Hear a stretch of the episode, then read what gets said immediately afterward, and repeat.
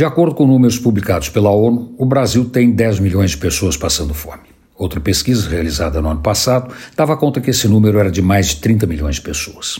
Onde as duas pesquisas batem é no total das pessoas vulneráveis à fome. Ambas chegam em 70 milhões de brasileiros.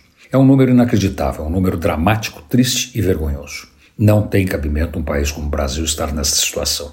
Que fica pior quando lembramos que metade da população vive com até um salário mínimo por mês. Mais grave do que tudo, não há no curto prazo nenhuma medida para reverter o quadro. Há o novo Bolsa Família e seus 600 reais, mais penduricalhos. Promessa de campanha política que, na falta de um plano, pelo menos ajuda a mitigar a fome. A pergunta que fica é como chegamos nesse patamar. 30 anos atrás, o país tinha tudo para dar certo. O Plano Real resgatava a economia e colocava a nação na rota do desenvolvimento. Onde foi que erramos?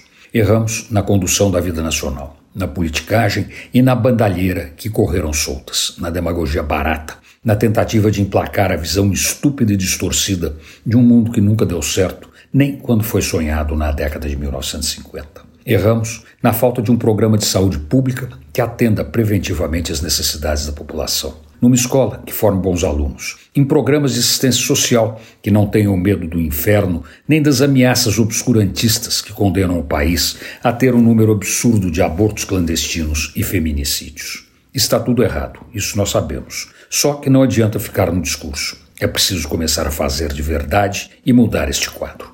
Antônio Penteado Mendonça para a Rádio Dourado e crônicasdacidade.com.br.